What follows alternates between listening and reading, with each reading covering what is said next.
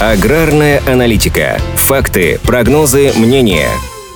В некоторых регионах юга России стартовала уборка картофеля. К началу июля собрано более 60 тысяч тонн. Темпы уборки в целом пока сопоставимы с прошлогодними, но давать предметные прогнозы по урожаю картофеля в этом сезоне эксперты не спешат. Появлялась информация, что в этом году соберут не более 18 миллионов 400 тысяч тонн. В прошлом же году урожай составил 18 миллионов 700 тысяч тонн. В товарном секторе 7 миллионов 200 тысяч тонн. Однако не исключено, что по мере продвижения уборочной кампании первоначальный прогноз скорректируется в сторону увеличения объемов. В Минсельхозе рассказали, что посевные площади под картофелем в этом сезоне снова выросли. В 2021 году они составляли чуть более 270 тысяч гектаров, в 2022 – 301 тысячу гектаров, а в текущем достигли 305 тысяч гектаров. Рост, конечно, не столь значительный, как год назад, но динамика сохраняется. При этом в регионах активно появляются новые отечественные сорта картофеля, которые могут начать выращивать уже в самое ближайшее время. Как считают в Картофельном союзе России, эта тенденция продолжится в ближайшие годы, в том числе благодаря новой мере господдержки, которая действует с этого года. Для развития производства картофеля и овощей в федеральном бюджете ежегодно закладывают 5 миллиардов рублей, которые распределяются по регионам в зависимости от их вклада в общероссийские объемы производства, а уже на местах решают, куда именно и в каком соотношении направить эти средства. Но выбирать можно только между картофелем и овощами открытого и закрытого грунта. Активная уборка не помешала руководить руководителям крупных производств принять участие в одном из крупнейших событий года для картофелеводов, состоявшемся в Волгограде. Компании Сингента и Гримми совместно с партнерами организовали мероприятие «Картофельные технологии» для обсуждения актуальных вопросов выращивания культуры, которое сопровождалось показом работы специализированной техники, результатов опытов на разных сортах картофеля, систем орошения и информации о новейших системах защиты растений.